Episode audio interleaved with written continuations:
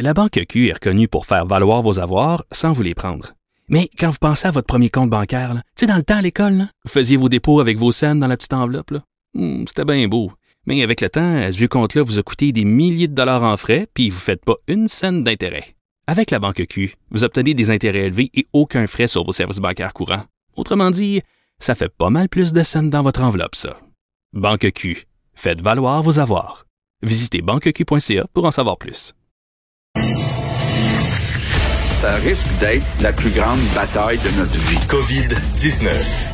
Merci à nos collègues de LCN TVA Nouvelles et on se tourne vers Vincent de retour euh, au poste. Bonjour. Bonjour. Euh, c'est ça devient de plus en plus difficile de lire les euh, résultats, euh, les, les, bilans du gouvernement. Puis c'est un, un, collègue, je pense c'est Pierre Jobin justement, qui s'est amusé à, à colliger. Euh, selon les médias, on donne des chiffres différents parce que la lecture oui. des chiffres du gouvernement est, est, est, est difficile à faire. Effectivement, parce que des fois on on, enfin, on sépare euh, les, comme c'est ce qu'on fait aujourd'hui là, on sépare les décès de la dernière journée avec les décès qu'on ajoute qui n'avaient pas été comptabilisés dans les journées précédentes. Donc là, le chiffre qu'on nous donne pour la journée, c'est 59 nouveaux décès, ce qui est quand même élevé, mais on doit en ajouter 22 qui sont survenus avant le 27 mai, donc euh, qu'on a où les rapports sont arrivés en retard. Alors techniquement, notre chiffre aujourd'hui c'est 81.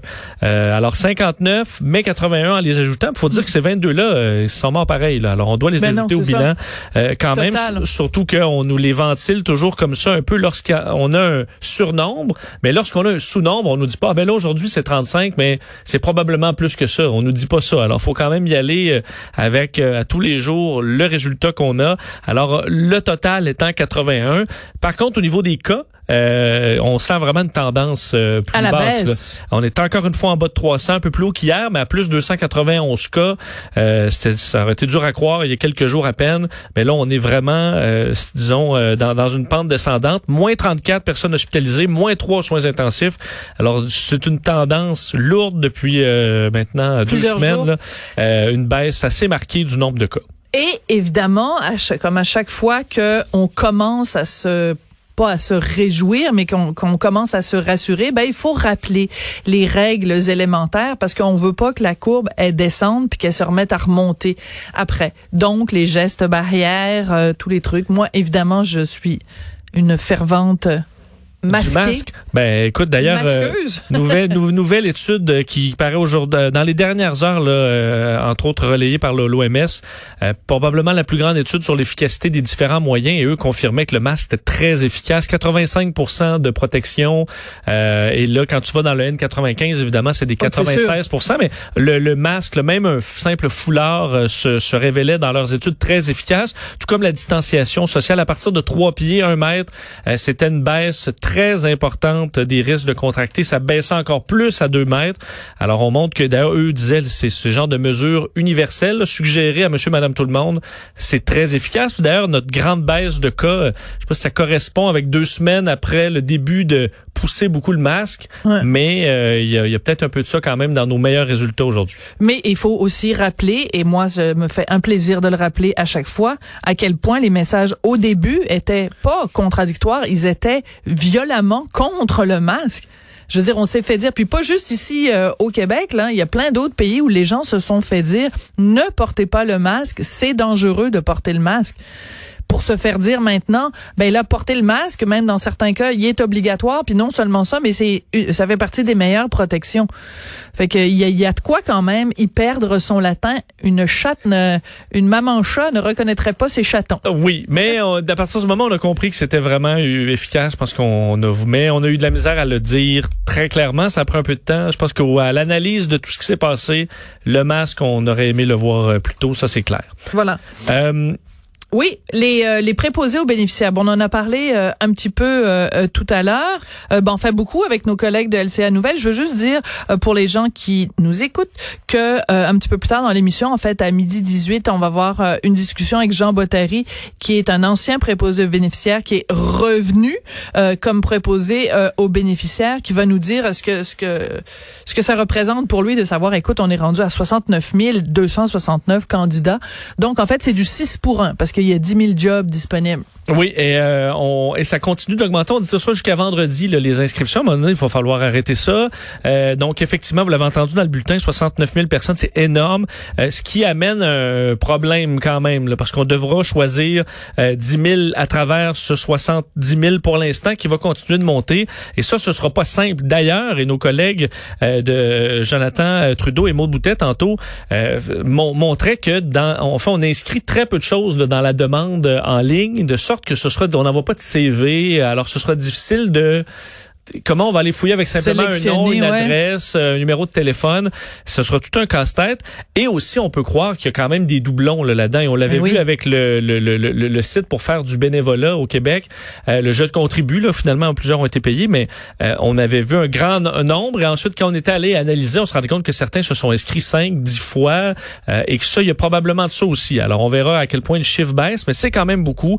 Et ça inquiète, vous avez entendu tantôt d'autres responsables, entre autres des euh, au niveau des résidences privées. je vais vous en faire entendre un autre, Yves Desjardins, tantôt avec notre collègue Mario Dumont LCN, le président euh, du regroupement québécois des résidences privées pour aînés, hum. qui parle véritablement d'une catastrophe, donne certains chiffres. On peut l'écouter. Plusieurs membres nous ont signalé le départ de trois, quatre, voire cinq préposés qui se sont inscrits pour la formation. C'est une réelle catastrophe pour les résidences pour aînés. On l'avait dit, ben là, c'est en train de se réaliser. Et ce matin, je peux vous dire, je suis vraiment pas content. Nos moyennes salariales sont entre 13 et 14 dollars de l'heure. Alors, de 13 à 26, c'est le double. Mm-hmm.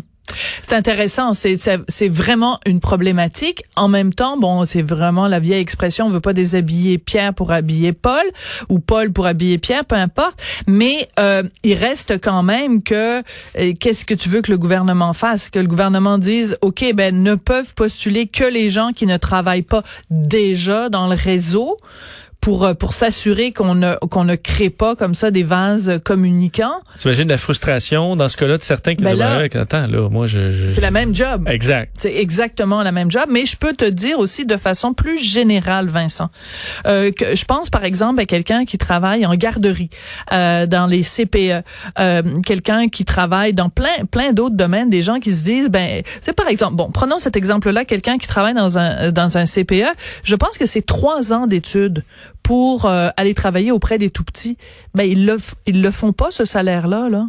Le, le 26 dollars de l'heure que les, les, préposés aux bénéficiaires vont être euh, payés après seulement trois mois d'études.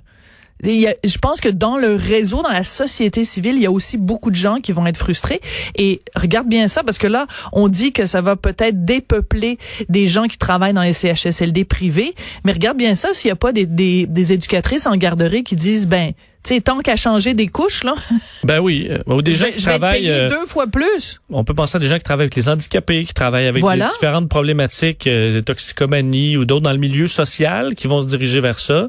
Et si on les rejette dans les 70 000 demandes, on va s'en rendre compte, là, parce que certains vont dire, attends un peu, moi j'ai été refusé, j'ai, j'ai cinq années d'expérience dans le réseau, puis on en voit une là, euh, de, de 19 ans euh, qui c'est sa première job et qui rentre. Ben voilà. ça va faire, euh, on va, ça va être intéressant de voir comment on va choisir, mais on va probablement nous annoncer des budgets, là, on va devra tout compenser. Je pense qu'on se rend bien compte que c'est, on crée un autre problème. Peut-être qu'on aura des, des réponses de M. Legault tantôt à, à 13 heures. Absolument. Euh, ben, Justin Trudeau, évidemment, c'est impossible de, de, de, passer à côté. Là, son fameux, euh, c'est, tu vois, les gens disent 21 secondes. Moi, j'avais calculé 22, mais là, peut-être dans mon enthousiasme. les secondes étaient un peu plus longues. Mais, euh, euh, mais la citation tout à l'heure de Yves-François Blanchet qui dit il a passé 20 secondes à compter jusqu'à 20, elle est très bonne. Elle est très bonne. D'ailleurs, une petite, une petite engueulade, un, un pognage de, de, de entre collègues euh, ce matin, ben je dis un pognage comme ça là parce que j'ai vu passer que Caroline Saint-Hilaire et Benoît Dutrisac n'étaient pas du tout d'accord sur l'interprétation à donner sur le 22 secondes. Est-ce que c'est une stratégie de la part de Justin Trudeau?